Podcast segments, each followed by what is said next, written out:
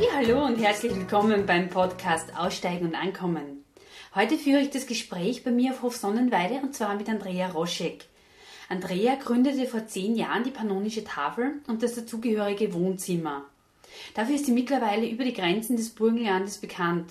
Aber auch neben der Tafel gibt es ganz viele Aspekte in ihrem Leben, die sehr bemerkenswert, inspirierend und bewundernswert sind. Der frühe Wunsch zu helfen und Armut zu bekämpfen, ihre Zeit und Rolle als junge Mutter und die Entscheidung, ihre vier Kinder aus der Regelschule zu nehmen, der Umzug ins Burgenland und zahlreiche spannende Berufserfahrungen wie Segeljahrerin im Breitenbrunn, Requisiteurin unter anderem für Paulus Manka und Wirtin, aber auch ihre oftmalige Berührung mit dem Tod und die Sinnsuche. Ein Gespräch, aus dem ich ganz viel mitnehmen konnte. Ich wünsche euch viel Freude beim Zuhören. Andrea, herzlichen Dank fürs Kommen. Danke für die Einladung. Du bist dir sehr bekannt, vor allem äh, für die Pannonische Tafel, die jetzt, glaube ich, den 10. Geburtstag gehabt hat. Kannst du uns einmal erzählen, wie es zu dieser Idee gekommen ist, zur Pannonischen Tafel? Ja, eigentlich war es so, dass eine Freundin zu mir gekommen ist, die Lise damals vor zehn Jahren und gesagt hat, kennst du das Tafelkonzept? Also vorher hat sie einen Freund angesprochen und der hat gesagt, das narrisch, das tue ich mir nicht an. Geht zu Andrea. Und dann ist sie zu mir gekommen und hat mich gefragt, ob ich das kenne. Und ich habe das wirklich noch nie gehört bis dorthin. Und sie hat gesagt, schau dir das an im Internet in Deutschland, das ist super. Und Lebensmittel, die normal weggeschmissen wurden, werden abgeholt und verteilt an Menschen, die es brauchen. Und dann bin ich ins Internet gegangen und habe mir das angeschaut und war echt begeistert. Und ja, als alleinerziehende Mutter von vier Kindern habe ich gewusst, was das heißt, wenn man kein Geld mehr hat und nicht weiß und immer entscheiden muss, äh, zahle ich jetzt meine Stromrechnung oder, mhm. oder schaue ich, dass meine Kinder morgen was am Tisch haben. Ne? Und auf der anderen Seite wird so viel weggeschmissen. Ne? Mhm. Ne? Das, das hat man ja eh immer gehört, wie viele Lebensmittel weggeschmissen werden. Und mir hat das so taugt, dass ich mich sofort hingesetzt habe und mir ausgeschrieben habe von Kronen, BVZ und Blätter die Anschrift, sofort eine, eine Presseaussendung gemacht am selben Abend. Es wird die pannonische Tafel geben. Also die Lise und die haben noch gesagt, wie, wie würde man es nennen? Und die Lise hat gemeint, na, pannonisch, pannonische Tafel. Aber du hast ja, oder ihr habt ja das Konzept der Tafel noch um einiges erweitert, oder? Ja, genau, genau. genau. Also anfangs war der Fokus schon auf die Lebensmittelumverteilung, so wie es halt Standard ist bei den Tafeln. Wir sind dann auch nach Deutschland gefahren und haben die Tafeln angeschaut. Und anfangs war einmal der Fokus das und die Arbeit war ja einmal, also das alles aufbauen, die Sponsorensuche. Bei manchen haben wir ja wirklich Klinken putzen müssen. Also haben wir vier oder fünf Mal hingefahren, bis wir die Zusage gekriegt haben. Und so ist halt am Anfang bei dem blieben, wie wir dann das Geschäft gehabt haben in der Bärmeierstraße, war dann ganz schnell klar, dass es das nicht nur sein kann. Also nur jetzt Lebensmittel rüberschieben mm, löst nur bedingt Probleme. Ne? Mhm. Aber es, es, es wirkt nicht nachhaltig gegen Armut. Und da habe ich schon gemerkt, dass es so innerlich so ein bisschen zum Kratzen anfängt. Ne? So, ich quasi, ich hole nur Lebensmittel ab und schiebe es jetzt über die Theke um mir, aber die Frau hat Probleme jetzt gerade, weil sie ja in einer Wohnung wohnt, die einfach viel zu groß ist nach der Scheidung zum Beispiel. Oder niemanden hat in der neuen Wohnung, der jetzt ausmalt. Oder äh, einen Umzug kann sie sich nicht leisten zum Beispiel. Ne? Das sind ja alles gleich so Riesenposten. Ne? Und wenn man eh jeden Tag, jede, jedes Monat nur Löcher stopft, und dann kommt irgendwas äh, Unvorhergesehenes, dann ist das ganz arg halt. Ne? Und da habe ich dann versucht, irgendwie wie kann ich dagegen wirken? Wie kann ich erstens einmal zu den Geschichten kommen der Menschen, weil nur bei einer Lebensmittelausgabe, da muss es halt schnell gehen. Meistens sind die Leute darauf fokussiert, äh, was gibt es da alles und was nehme ich mir jetzt da und, und, und nicht auf Geschichten erzählen. Und dann haben wir das Wohnzimmer, das Projekt Wohnzimmer gemacht. Da war ich dann quasi schon mit der Tafel alleine. Mhm. Die Lise ist dann schnell, relativ schnell halt gegangen und dann war das Wohnz die Wohnzimmeridee da, nämlich dass Leute äh, kommen sollen und zwar nicht jetzt nur die armen Leute, sondern äh, dass da eine soziale Durchmischung gibt. Ne? Ich habe auch gesehen, dass viele Vorurteile waren auf beiden Seiten und das Wohnzimmerkonzept ist dann super gut einfach angekommen. Da war dann auch die Muße da, dass man sich hinsetzt und, und redet. Und dann sind auch die Leute schon also auf mich zugekommen und gesagt, hast du vielleicht Zeit, Viertelstunde und haben halt ihre Geschichten erzählt, die ja ganz individuell sind. Ne? Wie kommt man in die Armut und wie kommt man aber auch wieder raus? Ne? Und es ist sicher nicht das, nur Lebensmittel herzugeben. Wie ihr das gegründet oder begonnen habt, habt nehme ich einmal an, so bestimmte Erwartungen gehabt, der Vision. Inwieweit hat sich das erfüllt? Die, die Vision, wie gesagt, zuerst war unsere Vision vielleicht eben auch gar nicht so groß. Ne? Die, die, die, am Anfang war es eben nur, wir decken da einen Teil ab. Auf der einen Seite werden Lebensmittel weggeschmissen, auf der anderen Seite gibt es wieder Leute, die es brauchen das war so eben diese Vision, die hat sich halt schnell erfüllt. Wir, sind, wir haben ganz schnell äh, viel Leute, viele Leute sind auf uns zugekommen. Es waren, glaube ich, innerhalb der ersten Wochen 600 Leute, die sich angemeldet haben. Auf der anderen Seite ist es relativ rasch gegangen, dass wir vom Lebensmittelhandel die Lebensmittel kriegen. Das heißt, so diese, diese erste Etappe, Etappe war eigentlich sehr, sehr schnell erfüllt.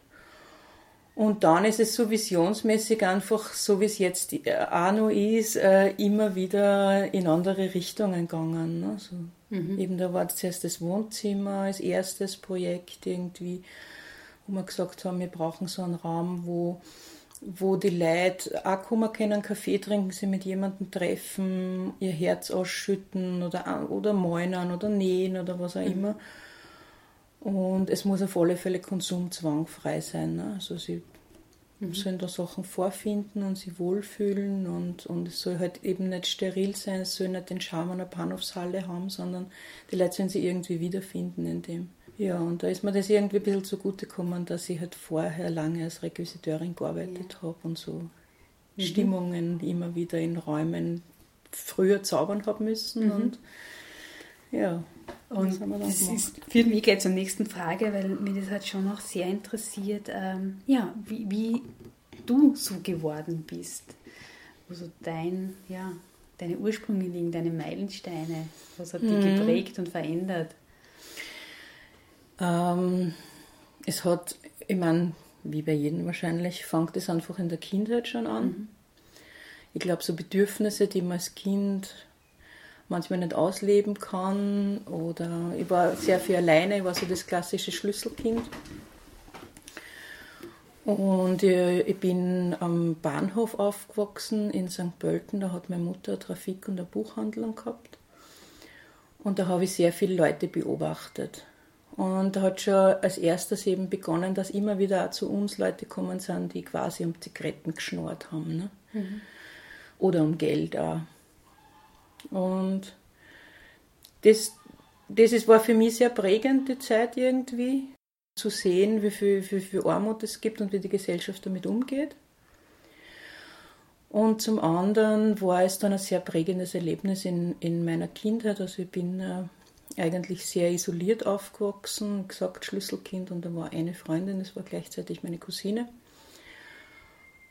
Und wie wir 16 waren, ist, äh, sind wir, haben wir unsere Mopeds gekriegt und sind fortgefahren und gleich beim ersten Ausflug ist es passiert, dass sie tödlich verunglückt ist. Mhm. Und sie damals eben auch eben gestorben ist in, dem, in diesem Moment. Und ja, das war halt wie wenn du mit 180 an der Mauer anfährst, da bis 16 Jahre und eigentlich wollten wir beide nur aus unserer Familie rauskommen und unser Leben schön gestalten und zusammenziehen. Und ja, wir haben viele Visionen gehabt damals, aber es war immer so was, wir wollen helfen. Wir wollen irgendwie entweder Menschen helfen oder mit Tieren was machen. Und das war so schon sehr stark und plötzlich, äh, ja, liegt sie da tot vor mir. Mhm. Und das war dann sehr, sehr schwierig. Die, nächste, die nächsten Jahre waren sehr, sehr schwierig, mich irgendwo reinzufinden, in die Gesellschaft reinzufinden, ist mir schwer gefallen. Es war für mich so, die Zeit stehen blieb und da war so eine Welt, die sich nicht mehr weiterdreht hat. Und ja, ich habe mir auch schwer dann, ich habe dann mit, mit Ach und ich habe bei meinen Eltern gearbeitet, zuerst eine Zeit lang, dann habe ich Kochausbildung gemacht. Ähm, habe dann mit, ja, habe dann die, die Kochlehre abgeschlossen und habe aber gleichzeitig gewusst, ich werde nicht in den Beruf einsteigen. Also ich will irgendwas, ich muss irgendwas in meinem Leben machen, was für mich Sinn macht, was auch mir am Leben hält. Das war schon damals sehr, sehr, sehr stark, dieses, dieses Bedürfnis, ich muss irgendwas machen, was mich selbst auch am Leben hält, weil ich habe damals sehr Ich habe vier Selbstmordversuche gemacht zu dem Zeitpunkt, also von 16 bis 19 und habe sehr gehadert, habe sehr wenig Hilfe eben auch damals gehabt. Meine Eltern waren dort relativ äh, hilflos, mhm. haben mir da gegenübergestanden. Ja, und wie es so viele, viele machen, die nicht wissen, Ausbildung haben sie noch keine und relativ jung, was machst du, kriegst Kinder. Mhm. und heute sehe ich schon ganz klar, dass es eine Flucht in die Familie war. Ich habe dann sehr knapp hintereinander meine vier Kinder gekriegt, 85, 86, 88, 89. Sind meine zwei Töchter und meine zwei Söhne geboren. Und da war ich ja mal eine Zeit lang quasi zufriedengestellt. Und beschäftigt. Und beschäftigt, genau, genau. Auf sehr, sehr, sehr schöne Art. Also niemand hat mir in meinem Leben mehr gelernt als wir meine Kinder. Das war eine sehr lehrreiche, sehr lehrreiche Zeit. Ähm, nachher, wie die Kinder dann so ins Schulalter gekommen ist, habe ich dann gemerkt, dass meine große Tochter hat, wie sie in die öffentliche Schule gekommen ist, Kopfweh gehabt, jeden Tag plötzlich, seit der Schule. Ähm, und nach einiger Zeit habe ich einfach gemerkt, dass das Schulsystem einfach nicht richtig ist, dass er mit dem nicht klarkommt. Mhm. Wahrscheinlich eben ich auch nicht. Ne? Und dann habe ich meine Tochter aus der Schule rausgenommen und wir sind dann zur Lernwerkstatt, die gerade so in der Gründung war, die ersten Lernwerkstatt. Jetzt ist es die Lernwerkstatt Bodenbrunn. Das war eine sehr, sehr schöne, wertvolle Erfahrung. Also auf alle Fälle natürlich für meine Kinder, aber ganz, ganz speziell auch für mich. Kannst du mir erzählen, was die Lernwerkstatt ist? die Lernwerkstatt ist, ist so ein alternatives Schulmodell zur öffentlichen Regelschule die sich halt richtet nach, äh, zum Beispiel bei unserer Schule war es äh, Rebecca und Maurizio Wild vom Ecuador. Ja, es ist halt eine Schule, es ist, man, man darf es nicht verwechseln mit antiautoritärer Erziehung, das machen ganz viele Leute. Dass sie halt glauben, ah, die Kinder dürfen jetzt da machen, was sie wollen. Aber es geht halt sehr danach, eben was sie wollen und dass die Lehrer quasi Freunde und Begleiter sind und einige Sachen anbieten, aber es ganz stark halt von den Kindern ausgeht, wie die Schule geführt wird. Sie stellen ihre eigenen Regeln auf.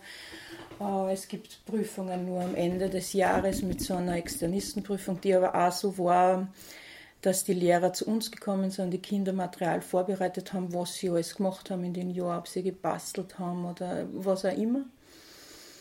Und ja, das war eine wahnsinnig schöne Erfahrung. Es ist halt äh, sehr frei nach den Bedürfnissen der Kinder ähm, irgendwie abgestimmt, vorbereitete Umgebung und das war wirklich sehr schön und ich glaube am meisten habe hab, hab von der Familie ich gelernt mhm. damals. Also geduldig zum Sein oder die erste Frage von den Lehrern war, ja, und was tust du, wenn dein Kind jetzt ein Jahr lang nur im Gatsch sitzt und mit den Zechen spielt? Was hast du getan? ja, ich war da eigentlich sehr entspannt. Mhm. Ich muss sagen, also mein Mann ist damals ein bisschen schlechter gegangen damit. Der war eben auch um einiges älter und halt mehr geprägt von dem ganzen System. Hat auch weniger Probleme in der Schule gehabt, als ich es gehabt habe. Also ich war da eher, eher entspannt. Ich habe mir gedacht, ja, Kinder lernen gehen und reden selber und, und sie werden alles andere auch selber lernen. Und haben Sie deine Erwartungen dann erfüllt? Ja, ich habe die eigentlich wenig Erwartung gehabt, ich habe das auf mich zukommen lassen damals. War eigentlich nicht so eine spezielle Erwartung. Ich habe schon gemerkt, dass mein Mann hätte die Erwartung gehabt und da hat es auch immer wieder ein bisschen gekriselt dann in der Zeit. Mhm.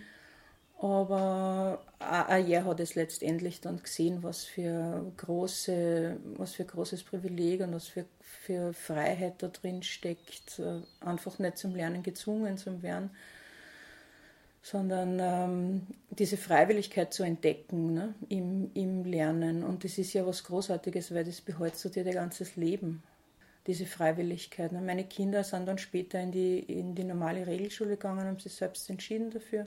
Wie war dann der Übertritt? Sehr leicht, sehr leicht. Also wir, wir haben das überhaupt bei unseren Kindern in der Schule festgestellt, wie leicht es ist. War immer so ein großes Vorurteil von den Leuten, die draußen gestanden sind. Ja, was ist man dann? Fangen sie dann zum Studieren an und müssen sich auch gewissen Regeln unterwerfen oder so.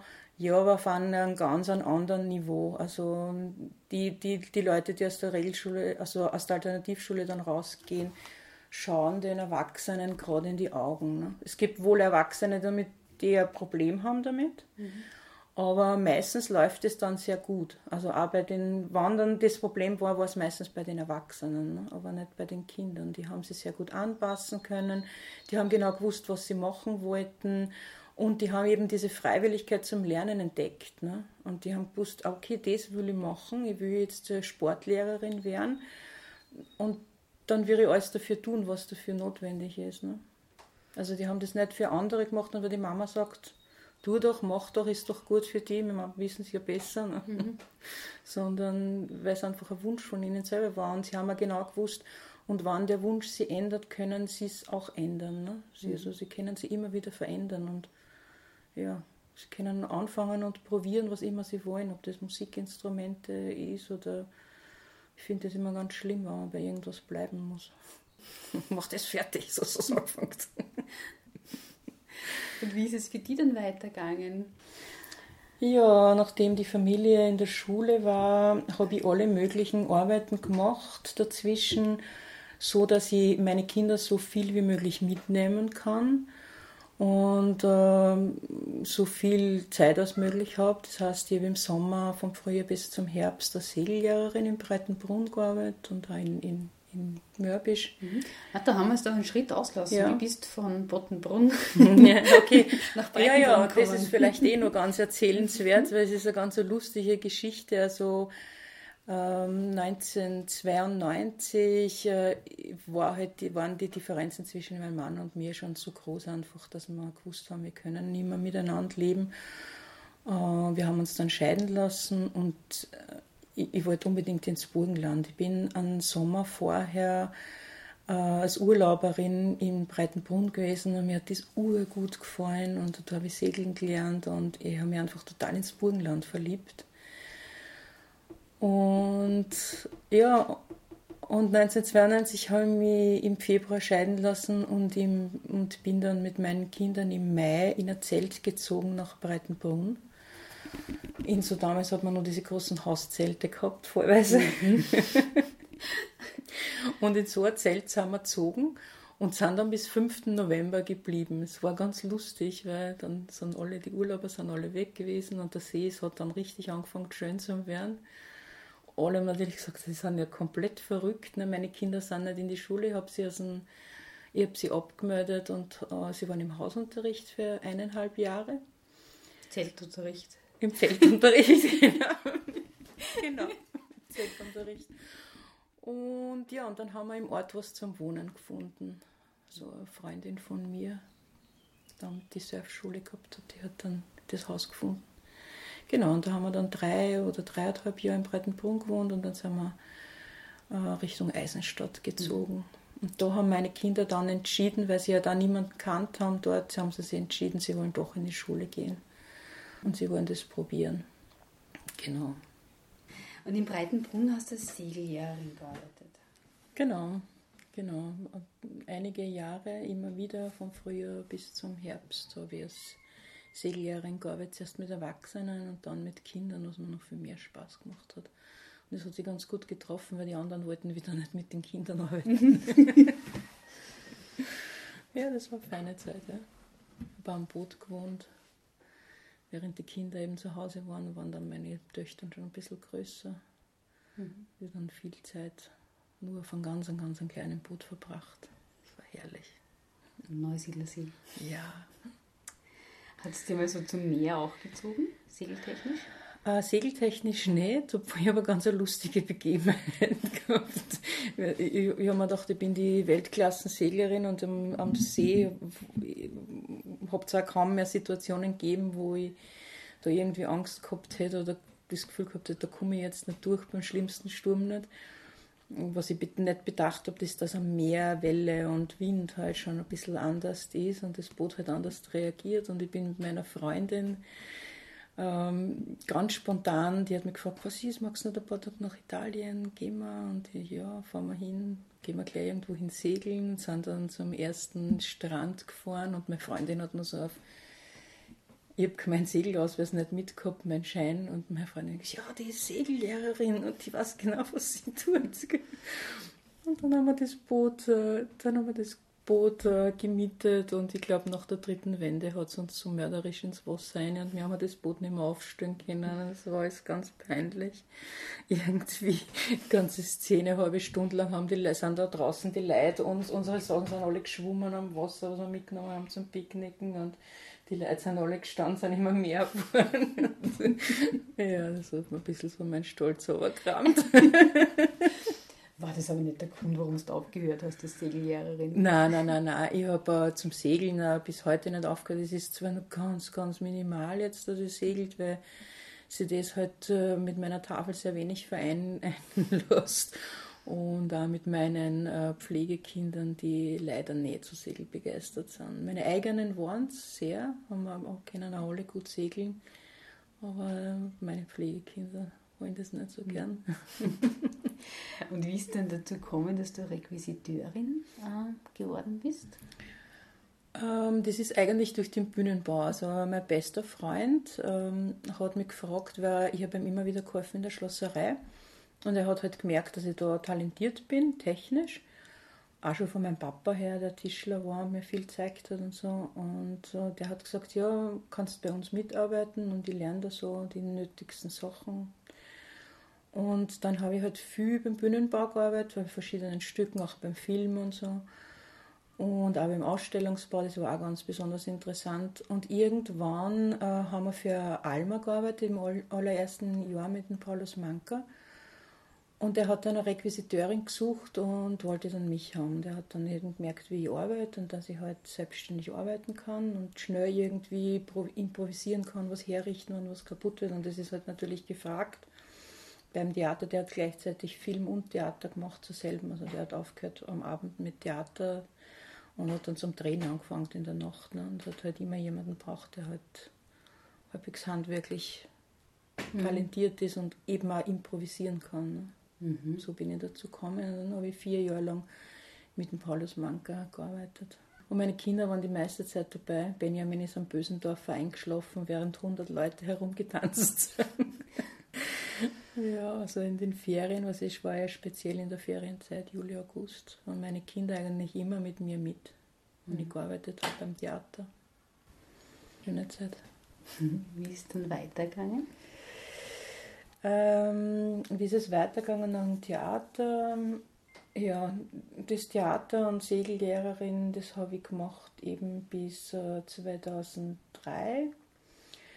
Und 2003 hat ein guter Freund gesagt, also es war so im, im, im Winter, hat er gesagt, er wird mit seinem Lokal aufhören in Breitenbrunn. Es war so ein kleines Lokal und das war immer so ein bisschen mein Traum, auch von meinen Mädels, die damals eben schon 17 und 18 Jahre waren, Sandra und Julia. Und dann haben wir gesagt, na machen wir das doch in Breitenbrunn. Uns war sowieso toll, ne, Heimvorteil und am See und so ein kleines Lokal und wir wollten eben so Kulturbeiseln machen, wo Bands, die noch nicht so bekannt sind, sich halt vorstellen und auch proben dort und so. Und das war auch ganz toll, eineinhalb Jahre. Wir haben dann aufgesperrt im Mai 2003. Ja, im Mai 2003 und dann nächstes Jahr im August 2004, am 1. August, sind meine Töchter beide bei einem Autounfall verstorben. Ja, ich habe mir dann nicht mehr vorstellen können, irgendwie in dem Lokal, das halt unseres war, äh, da weiterzumachen. Es ist mir dann auch vieles zu oberflächlich vorkommen. Also ich hätte es einfach nicht mehr aushalten können, an der Bar irgendjemanden zu bedienen und irgendwelche, ich will jetzt nicht abwertend sein, aber irgendwelche besoffenen Gespräche anhören. Dafür hätte ich irgendwie meine Nerven nicht mehr gehabt. Mhm. Mm, ja, dann habe ich einmal wirklich um mein Leben gekämpft, irgendwie, also dass ich halt quasi am Leben bleibe, was natürlich mit noch zwei Söhnen und ein Enkelkind, meine Tochter hat schon ein zweijähriges Mädchen gehabt. Und es war halt einfach ein Kampf um, um viel Sinn in meinem Leben. irgendwie so also ein Kampf am Leben zu bleiben. Es ist einmal fast schief gegangen. Ähm, dann habe ich einen längeren Aufenthalt gehabt. So ich war, ich, kann, ich bin eine der letzten, die sagen kann, ich war nur in Cooking. Mhm. Ich bin äh, sechs Wochen dann äh, in Cooking gewesen, was mir sehr, sehr geholfen hat. Ähm, ja, einfacher zu lernen, wie ich mit der Situation umgehe. Ich glaube immer dieses äh, Verarbeiten und äh, weiß ich nicht, ich halte es für einen Blödsinn. Ich glaube einfach, man muss lernen, jeder muss lernen, irgendwie damit umzugehen. Und ich habe mich zu dem Zeitpunkt auch schon wieder an was erinnert, was mir immer sehr viel Kraft gegeben hat in tiefen Situationen. Das war ein Buch, das ich gelesen habe von der Jean Litloff, auf der Suche nach dem verlorenen Glück, wo sie sehr eindrucksvoll geschildert hat, dass in jeder Situation, in die du kommst, gibt es eigentlich immer zwei Möglichkeiten. Es gibt eine negative und es gibt eine positive. Also du kannst resignieren und, und, du kannst hadern mit deinem Schicksal, auf Gott schimpfen, äh, finden, dass das alles gemein ist, weil andere haben nur ihre Kinder. Oder du kannst eben das Beste daraus machen. Ne? Du, du, es gibt ja wahnsinnig viel, was du, was du lernst. Ne? Es ist auch in der Familie, hat sich ganz viel ergeben. Also ich habe einen wesentlich besseren Zugang zu meinen Söhnen dann noch gekriegt. Mhm. Sicher auch sehr wichtig war. Meine Mädels und ich, wir waren immer sehr zusammengeschweißt und eigentlich waren die Jungs, die ja ein bisschen jünger waren, eh eigentlich arm. Da hat sich sehr viel dann klar die ganze Rollendynamik, es ist ganz anders. Ne? Aber was halt noch viel stärker war, was es war schon immer da, es war schon sehr ausgeprägt, aber ich habe einfach sehr stark nach einem Sinn gesucht. Irgendwas, was wirklich nicht nur mir, sondern anderen gut tut, was wirklich Sinn für mein Leben macht. Was ja nicht heißt, dass wenn ich nicht Zuckerbäckerin bin, dass es nicht auch Sinn machen kann, aber es war eben nicht meiner. Ne? Ich habe eben nach was gesucht, wo ich ja Menschen wirklich nachhaltig helfen kann. Und dann, Zufall oder nicht, ist die Lise damals gekommen mit der Idee. Und mir war bei Weitem nicht bewusst, was das wirklich für Aufgabe ist, wie viel da wirklich auf mich zukommt. Ja. Gut, dass ich es nicht gewusst habe. Ich glaube, wenn ich das gewusst hätte, hätte ich mir es vielleicht nicht traut. Weil es ist mehr als ein Fulltime-Job. Also es ist eigentlich ein Job für drei Leute gewesen. Und das jetzt die letzten zehn Jahre, es war dann schon sehr, sehr kräfteaubend zum mhm. Teil, muss ich auch sagen. Aber trotzdem eine beständige Therapie für mich. Also hundertprozentig. Ne? So immer dieser, diesen, so wie ich es auch gelernt habe, in Cooking und dann in Eggenburg vertieft, diesen Bühnenscheinwerfer von mir weglenken, wenn es einfach zu arg wird und die, es mich in Situationen reinbringt, die ich selbst nicht mehr handeln kann und es einfach zu schlimm wird, die, die Trauer und die Verzweiflung. So dann ganz bewusst einfach den Scheinwerfer wegzulenken auf, auf andere Dinge rund um mich. Und das geht mit der Tafel sehr, sehr gut. Du hast jetzt ähm, neue Kinder, wenn man das so sagen kann. Mhm. Wie ist denn dazu mhm. gekommen? Mhm. Und es ist so passiert, dass 2004 äh, jemand von der Krankenkasse angerufen hat, nämlich der Chef davon, und gesagt hat, ich habe da ein Problem, ich habe eine Mutter, die macht 24 Stunden Pflege und die Frau ist aus Rumänien. Und jetzt haben sie, hat sie die Diagnose Krebs gekriegt im Endstadium und sie hat maximal ein halbes Jahr zu leben. Jetzt hat die Frau fünf Kinder zu Hause unter den wirklich ärmsten Verhältnissen. Und er weiß nicht, was er tun soll. Sie will natürlich nur bis Ende des Jahres, hat sie nur ihre Versicherung und so, und da möchte sie auch nur eben äh, die, die Krankenhäuser nützen und die Therapien, was noch geht in Österreich. Aber er weiß halt nicht, wo er hieß mit ihr, und ich habe gesagt, ja, bring sie nur. Zu dem Zeitpunkt haben wir ähm, eine Obdachlosenherberge gehabt. Die war vier Jahre lang, bis es abgerissen worden ist.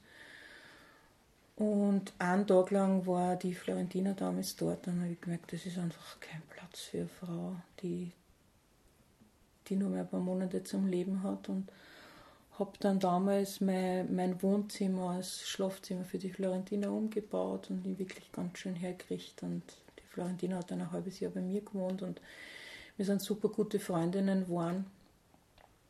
Und es war einfach klar, dass wenn, wann passiert, was passieren muss, dann werde ich mich um die Kinder kümmern. Und es war nicht klar ausgesprochen jetzt, dass ich die Kinder zu mir nehmen würde oder so, also da hat es noch keinen Plan gegeben. Waren die Kinder damals schon in Österreich? Nein, die, waren, die Kinder waren alle in einer wirklich, äh, es ist, war eine Hütte. Ne? Es war eine Hütte mit nur an so klassische äh, äh, Glühbirne von der Decke. Es hat kein Wasser gegeben und kein Klo oder irgendwas, es war alles draußen. In Rumänien? In Rumänien, mhm. ja. Und, und sie waren wirklich auch von der Familie, also von dem Dorf die ärmste Familie. Mhm.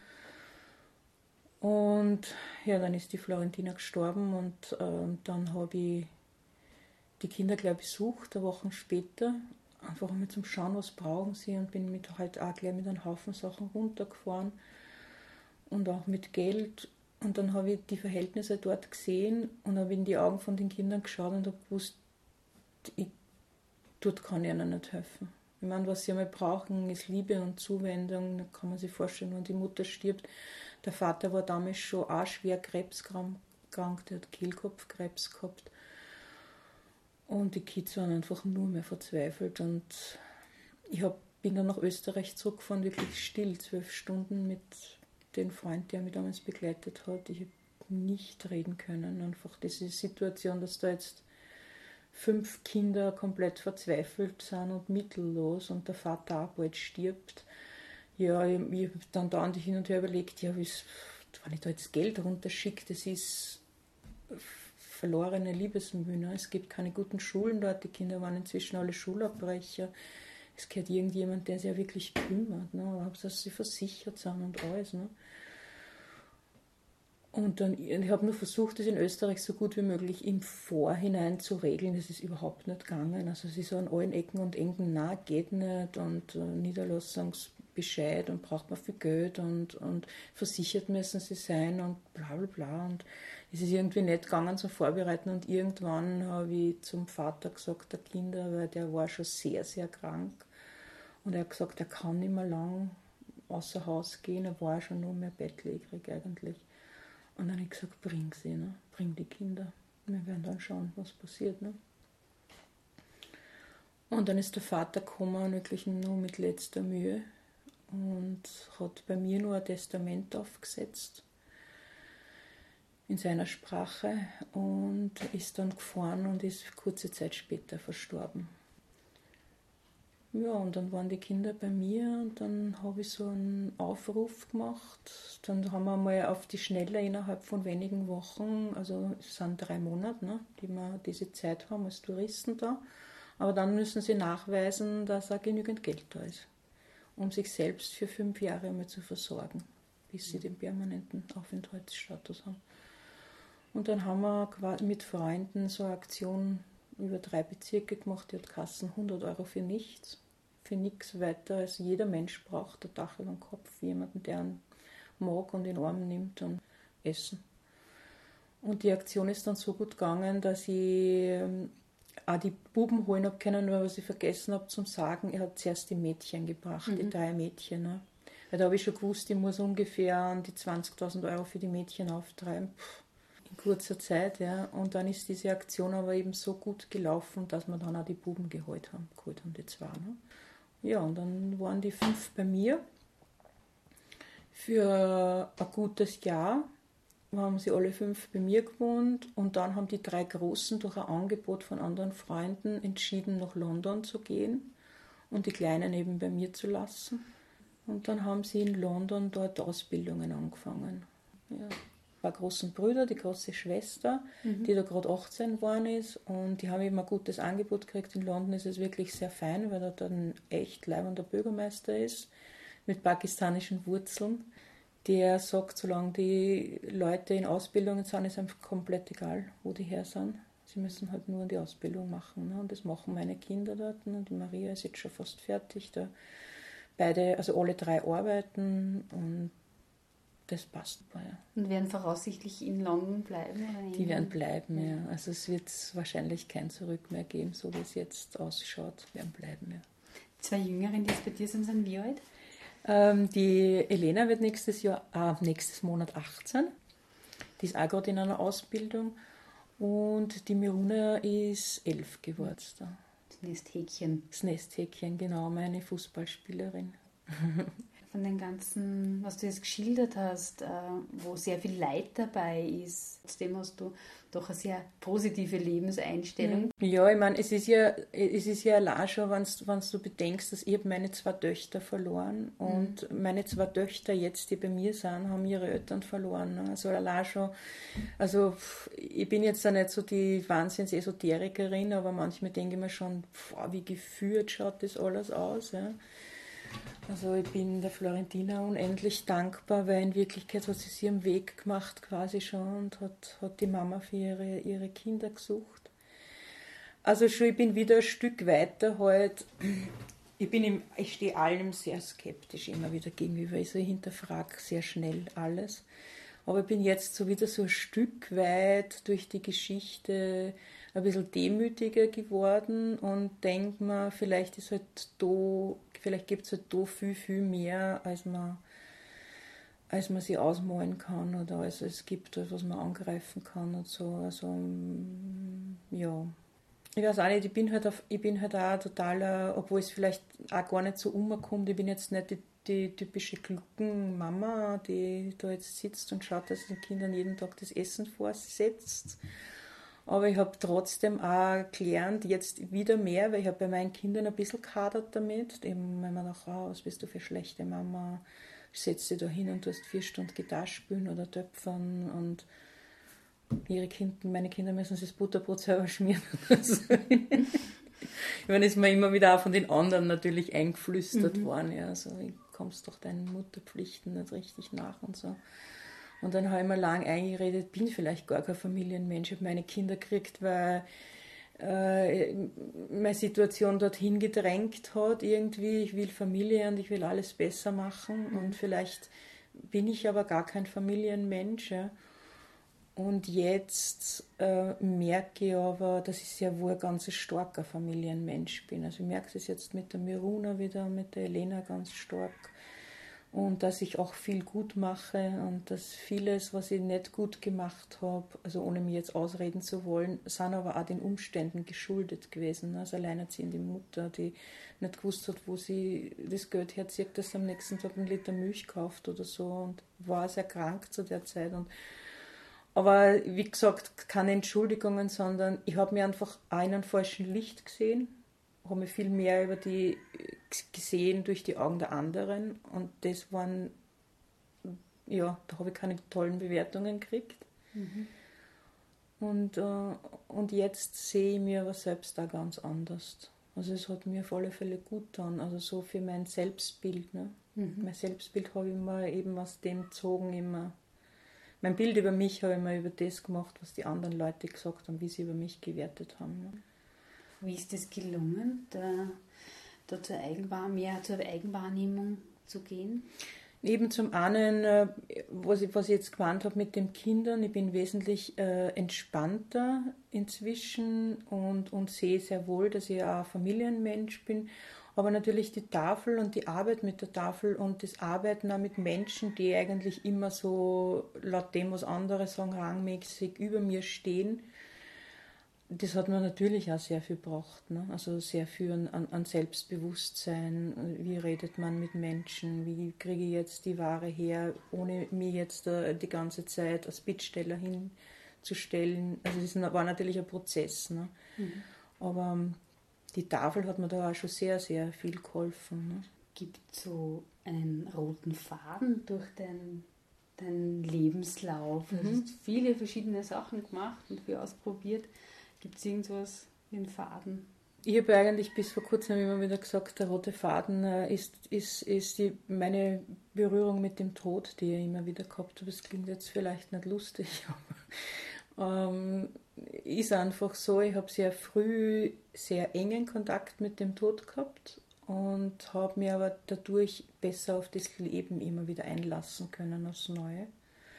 Und das ist vielleicht wirklich so eben mein roter Faden, dass ich, dass ich, dass ich das Leben immer versuche, jetzt zu leben und nicht in der Vergangenheit und nicht in der Zukunft. Und das hat mir eben äh, dieses, dieser, wie soll ich sagen, diese, diese Verluste, die ich quasi gehabt habe in meinem Leben, das hat mir das halt eben gezeigt, ne? dass du kannst am Vortag, es war Gott sei Dank bei uns nicht so, ja, aber du kannst am Vortag nur eben streitend auseinandergehen und am nächsten Tag siehst du dich nicht mehr. Ne? Und es war eine totale Blödheit, ne? Wegen sowas. Also ich würde für ganz viele Sachen heute nicht mehr streiten. Ne? Das hat man auch ganz, ganz viel gelernt, ne? über mhm. was für Nichtigkeiten wir uns aufregen und uns zerfleischen und, und, und werten und, und es ist so unwichtig, weil in dem Moment, wo jemand stirbt, merkst du, wie, wie, wie sehr der Herz da dran hängt und wie unwichtig das ist, ob sie jetzt mit dem Finger ins Marmeladeglas gegriffen hat. Ja. Zum mhm. Beispiel. Ne. Wir mhm. haben auch immer wieder, als, als überforderte Mutter, habe ich auch immer wieder mit meinen Kindern dann gestritten und habe gesagt, bitte, mir kostet das Glas Marmelade 2,50 Euro. Du machst das auf, lass das draußen stehen. Mhm. Und Wochen später ist es schimmelig. Und haben mhm. gestritten über so Sachen. Ja. Und heute muss ich immer wieder lachen über sowas. Ja, dass man, ja. Was ist für die wichtig im Leben? Was für mich wichtig ist, ist, dass man zusammenhält. Also dieses gemeinsame Miteinander was tun, sie in die Augen zum Schauen. Also dieses, ja, gemeinsame. Dieses, ich bin sicher kein, kein vielleicht, ja, wenn das andere so sehen bei mir manchmal, weil ich halt auch sehr dominant bin. Mhm. Aber ich bin auf alle Fälle jemand, der gerne im Team arbeitet und gern über das redet, was da gerade passiert. Muss ich einhaken, auch sehr dominant. was bedeutet das für dein Umfeld? Ähm, wenn ich jetzt zum Beispiel Ideen, Vorstellungen habe, wie ich das gern haben möchte, dann ähm, ist es schon so, dass ich da nicht sehr demokratisch bin. Also da muss es dann nach dem gehen, wie ich mir das jetzt vorstelle. Wenn es dann nicht funktioniert, werde ich umschwenken und dann bin ich auch bereit zum sagen, ich habe es recht gehabt. Ja, aber äh, solange ich halt quasi die, der Häuptling bin ja, mhm. von, von einer Geschichte und ich ja die Verantwortung trage, dann muss es eben so sein und dann wird man halt oft sagen, naja, es gibt dann eh nur noch deinen mhm. Kopf oder so. Von manchen Leuten. Also ich mhm. glaube, viele Leute bei uns in der Tafel sehen schon, dass ich auch Teamplayerin bin. Und, und das ist sehr viel, eigentlich wird bei uns sehr viel äh, immer wieder ausgemacht oder nachgefragt, wenn ich unsicher bin oder so. Aber wenn es jetzt, was weiß ich, eben darum geht, äh, dass äh, einer meiner Angestellten momentan am liebsten alles weiß ausmalen würde und auf 1,70 fließen, dann sage ich, na, das will ich nicht, den Schaum einer Bahnhofshalle möchte ich nicht haben. Genau, ich habe gelesen in einem Artikel, dass du jetzt einen Angestellten hast. Fünf. Fünf Angestellte. Mhm. Also nicht mehr nur mit Ehrenamtlichen. Nein. Okay. Allerdings äh, begrenzt auf eineinhalb Jahre. Also jetzt sind es nur bis nächstes Jahr im Juni mhm. 2019.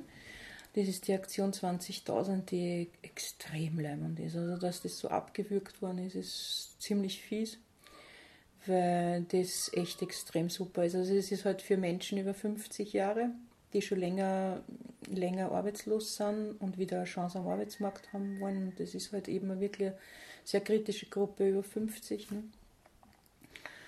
Und bei mir ist es super. Ich muss sagen, das haut wunderbar hin. Natürlich gibt es auch einiges zum Klären und, und es ist sicher was anderes, ob man vorher in einem normalen Arbeitsprozess war oder in einem gemeinnützigen Verein jetzt arbeitet auch die Sichtweise, ne, die Perspektive muss sich ein bisschen ändern. Man ist nicht so fokussiert darauf, dass man jetzt viel Geld reinnimmt, nicht weil man es nicht braucht, sondern weil eben der Fokus sein sollte, die Leute zu unterstützen, die zu uns reinkommen. Ne. Das merkt man ein bisschen, dass das Zeit braucht. Was sind so deine Pläne? No. Da muss ich jetzt richtig überlegen, welche ich da jetzt favorisiere, weil es gibt sehr viele Pläne, die ich noch habe. Also ich bin halt jemand, der nicht gern stehen bleibt und jetzt immer wieder dasselbe macht. Das würde mir zu langweilig werden. Ähm, ich würde mir schon noch wünschen, äh, im Burgenland speziell Wohnzimmer aufzumachen, weil wir halt gemerkt haben mit dem Wohnzimmer, dass es wirklich, wirklich ein so ein großes Manko ist. Österreichweit, europaweit, ja. Im, im, im Süden geht es schon ein bisschen mehr, aber es gibt so gut wie keine Begegnungszonen für Menschen, ne, wo sie die Leute äh, begegnen können ohne dass das jetzt äh, zum einen entweder irgendein Schickimicki-Lokal ist, wo die Armen nicht rein können, oder eine Suppenausspeisung, wo sie die Reichen wieder nicht reintrauen. Ne? Und, und das Wohnzimmer hat sich einfach so gut bewährt, weil, weil sie die Leute quasi auf einer Augenhöhe treffen. Und, und es ist einfach so schön dann zum Sehen, was er sieht, da kommt eine AMS-Betreuerin rein und äh, isst der Suppe und setzt sie gegenüber von einem eigentlich Klienten von ihr und bringt den schon mal Salz und er bringt ihr einen Löffel, was er vergessen hat und dann fangen die an zum Reden miteinander über Kunst und er zeigt ihr jetzt seine neuen Bilder, die er gemacht hat und sie lernt ihn einfach von einer ganz anderen Seite äh, kennen, ja, und, und da ist meistens schon das Eis gebrochen. Also bei vielen Leuten war es einfach wirklich, dass gerade jetzt bei diesen AMS-Geschichten oder so, da waren es Leute sind, die von einem Amt kommen, dass die wesentlich besser miteinander arbeiten können. Manche sind dann sogar privat jetzt seitdem verbandelt. Ne? Und, und, und also da hat sie wahnsinnig viel gegeben und ich finde, es ist ein wirklich großes Manko, dass es keine Begegnungszonen kann, gibt, wo man sie zum einen wärmen kann, was essen, was trinken und ja, und das eben als Konsum zwangfrei. Ne? Und, und, und dann nur in einer schönen, weil es gehört ja alles dazu. Ne? Du, du kannst wohl ein Lokal anbieten, das ungefähr, McDonald's kann man jetzt auch nicht mehr sagen, weil die sind jetzt da schon ein bisschen netter eingerichtet, aber eben bleiben wir bei der Bahnhofshalle. Ja. Es nützt nichts, eine Bahnhofshalle zur Verfügung zu stellen und einen Automaten reinzugeben für warme und kalte Getränke. Es, braucht irgendwie eine Seele, die Leute müssen sie wiederfinden. Bei uns ist es oft ganz sehr skurril, die einen so, oh mei, da hängt der Jesus, ja, mhm. und der andere sieht sie wieder am Butter im drüben Eck stehen und und, und, und der andere sieht, wow, diese Tücher kommen doch von Pakistan, ja, und ich, ich möchte einfach alles zulassen. Es, für manche ist es wirklich überfordernd, also gerade einer meiner Angestellten, der sagt, der hätte es gern weiß und gefließend. und der ist jetzt einer, der alles grot und so mhm. am mich. Ne? Aber letztendlich gefällt es den Leuten sehr, dass sie sich einfach da drin finden und wohlfühlen. Und darum eben ist es das Wohnzimmer. Ne? Es ist ihr Wohnzimmer. Was braucht es, ähm, damit man mehrere Wohnzimmer gründen kann? Naja, zum einen braucht es Räume, die zur, Verfügung, die zur Verfügung gestellt werden. Ich glaube, die Betriebskosten waren eh dann nur das Wenigere. Aber es braucht halt einfach diese Räume, die zur Verfügung gestellt werden und zwar wirklich quasi bedingungslos. Ne? Es ist, geht sehr schwer, mit jemandem zu kooperieren, wo man dann äh, zwischenzeitlich wieder raus muss oder so. Weil die Räume sollen halt wirklich so dieses, dieser ich sage immer, dieses Mutterschiff oder so sein, ja, wo man, wo das langsam wächst und sich jeder irgendwo findet und das ja immer wieder verändern darf. Und das ist halt schwer, so Räume zu finden, ne, mhm. wo jemand wirklich sagt, ich gebe da einen Raum frei zur Verfügung. Es sollte halt auch relativ zentral sein, also bevorzugen wir halt schon quasi immer wieder diese Hauptstädte, die größeren Städte. Und das ist es eigentlich. Ne? Das ist, mhm. dass, dass es, es muss einfach Räume geben, die an zur mhm. Verfügung stehen. Wenn man aber anfangen muss, äh, für so ein kleines Lokal Miete zu zahlen, dann hast du schnell einmal 1000, 1500 Euro zusammen, die, die du mit Betriebskosten stemmen musst. Und du, wir wollen ja nicht jemanden, wir wollen ja nicht jemanden drüber stülpen. Ne? Das heißt, wir müssten dann ja wieder von den Leuten, die reinkommen, immer wieder verbissen irgendwie schauen, dass wir da irgendwie wieder Geld reinkriegen. Ne? Mhm. Und das tun wir ja eh schon mit der Tafel in Eisenstadt und das ist eine wahnsinnige Herausforderung. Ne? Das kostet uns jedes Monat 8000 Euro und reinkriegen da haben wir aber selbst 2000. Ne?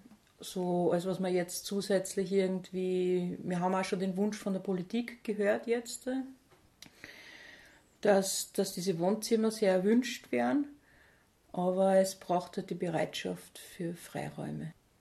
Also falls jemand einen Raum zur Verfügung hat in den Hauptstädten Österreichs, also in den größeren Städten, sagen wir mal so, äh, ihr habt die Kontaktdaten von der Andrea natürlich nachher wieder im Infoteil vom Podcast. Und was gibt es sonst noch für Pläne? Ja, was gibt es sonst noch für Pläne? Da gibt es einiges. Ich weiß gar nicht, ob ich das alles anfangen soll. Also ich bin ausgebildete Permakulturdesignerin mhm. Und es ist nur ein so ein großes Projekt, das ich gerne machen würde. Und zwar liegt mir, was ja auch mit der Tafel im weitesten oder eigentlich im engeren Sinne zu tun hat, und zwar wir alle schmeißen weg. Also es gibt auch bei der Tafel Abfälle, nicht viele, weil wir fast alles an, an kleineren Bauern umverteilen. Aber ähm, dieses Kompostthema in Österreich ist mir ein großes Anliegen. Es ist nämlich so, dass ähm, wir bei unseren ähm, Permakultur-Lehrgang eben gelernt haben, dass diese 600 Kompostieranlagen in Österreich alle falsch arbeiten. Und äh, so wie wir das halt alle handhaben, dass wir Kompost einfach in eine Ecke in unseren Garten schmeißen und dort verfallen lassen, ist halt auch nicht das Richtige. Das ist schlecht für die Luft.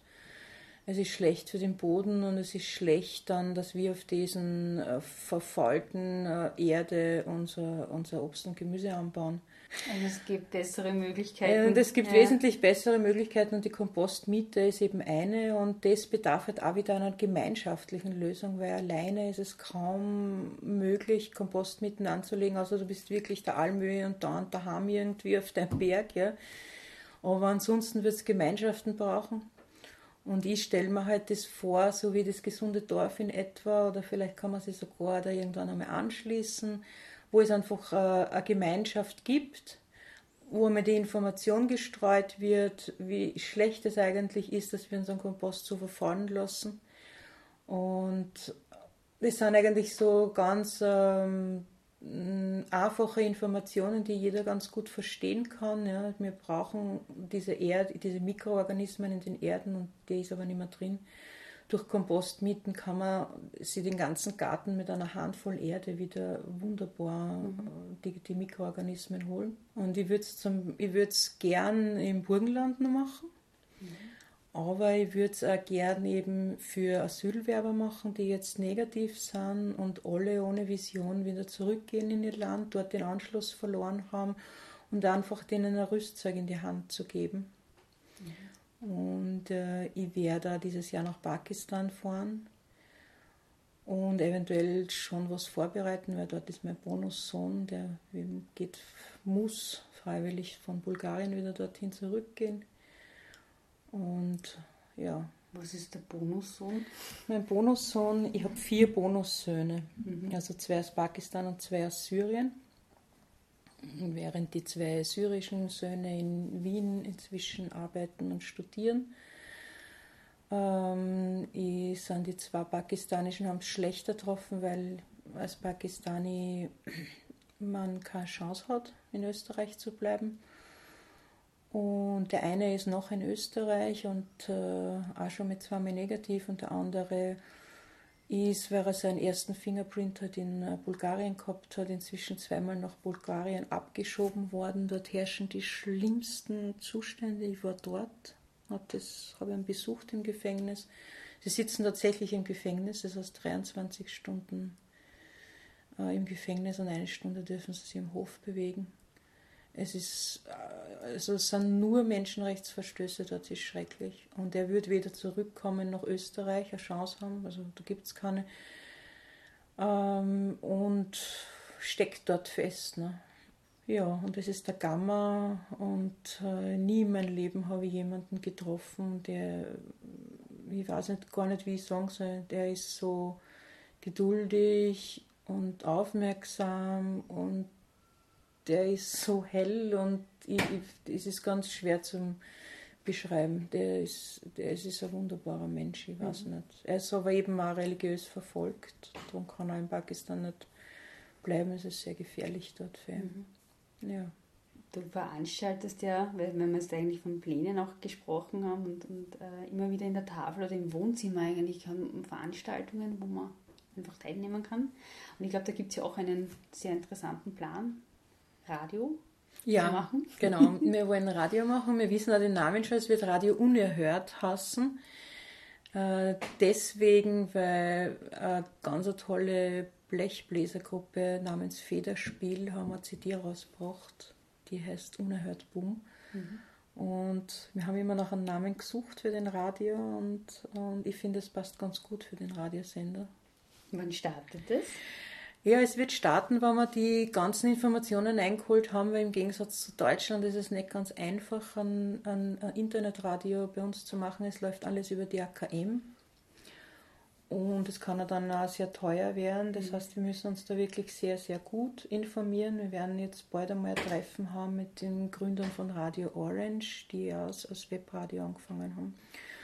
Und wir wollen da auf keinen Fall jetzt irgendwas ähm, übereilen bei der Geschichte, obwohl ich normal schon so gepolt bin, was schnell zu machen. Es kostet mir eh gerade ziemlich viel Mühe. Aber da möchte ich wirklich Zeit lassen, weil das ist schon sehr viel Arbeit, ein Radioprogramm zu machen. Wir wollen ja live auf Sendung gehen. Äh, es gibt schon ganz viele Leute, die herausgehen wollen, interviewen. Und, und das muss als Hand und Fuß haben. Und wenn man da falsch anfängt, äh, dann dann ist es vorbei. Ne? Dann mhm. sagen ein paar, pff, oh ja, habe ich eh eine gekocht, ziemlich Arsch. Mhm. und das wollen wir auf keinen Fall. Mhm. So, wir wollen wirklich gut starten und wenn es jetzt noch das ganze Jahr dauert an Vorbereitung, dann wird das so lange ja. dauern. Es wird uns eh nicht fadern mhm. an Projekten. Aber das ist sicher noch was, ist auch ein großer Traum von mir, eben so eine Plattform äh, zum für, für momentan die Tafel ist eben so eine Plattform für viele, viele Menschen, die in der Gesellschaft ziemlich am Rand stehen. Und, und ich merke halt immer mehr, dass die ja viel zu sagen haben, dass es viele Leute gibt, die tolle Musik machen, äh, viele Leute gibt, die, die toll dichten, ja. Und, oder die einfach was zum Sagen haben, ja, die jetzt da einfach auch einmal einen Unmut sagen wollen. Und was mich halt auch sehr stört, sind äh, diese negativen Nachrichten. Wir wollen halt nur positive Nachrichten. Und da gibt es genauso viele ja? und tolle Nachrichten, wo man wirklich das Herz aufgeht. Und das wollen wir halt mit unserem Radio haben. Wir wollen das den Leuten da draußen, wir wollen die wirklich erreichen. Ne? Und mhm. dass ihnen das Herz aufgeht und sagen, ma, ist das Schiedes zum Herrn jetzt. Was macht die persönlich glücklich? Ah, es sind so Kleinigkeiten. Äh, es sind eher Kleinigkeiten. Ich tue mir ein bisschen mit dem Glücklichsein schwer. Mhm. Also, Was ist der bessere Ausdruck? Zufrieden. Mhm. Also für mich ist es, äh, wenn ich so Situationen habe, wo ich echt zufrieden bin, wo ich merke, jetzt renne ich gerade nicht so sehr irgendwas hinten nach an der Arbeit oder ich, ich sitze das erste Mal in der Sonne und ich höre die Vögel zwitschern. Äh, am, am aller glücklichsten, also das sind wirklich Glücksmomente, mhm. wenn ich mit meiner Familie zusammen bin, wenn meine Söhne auch bei mir sind oder ich bei meinen Söhnen, so wie das letzte Wochenende und wenn wir in einem Käfig sitzen und beim Fußballspielen zuschauen.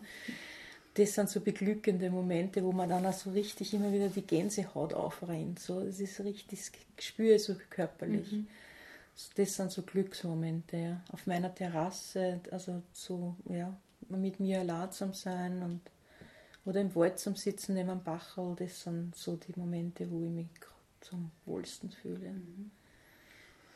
Gibt es was, äh, was ich jetzt vergessen habe zum Fragen, was du aber gerne sagen möchtest? Ja, es gibt äh, seit letztes Jahr einen tollen, einen tollen Film, der Mut macht. Mhm. Und der Film äh, ist von den Gerhalter-Brüdern, die unter anderem auch unser täglich Brot gemacht haben, also die sehr schöne äh, Dokus, äh, also kritische Dokus äh, immer gemacht haben die letzten Jahre.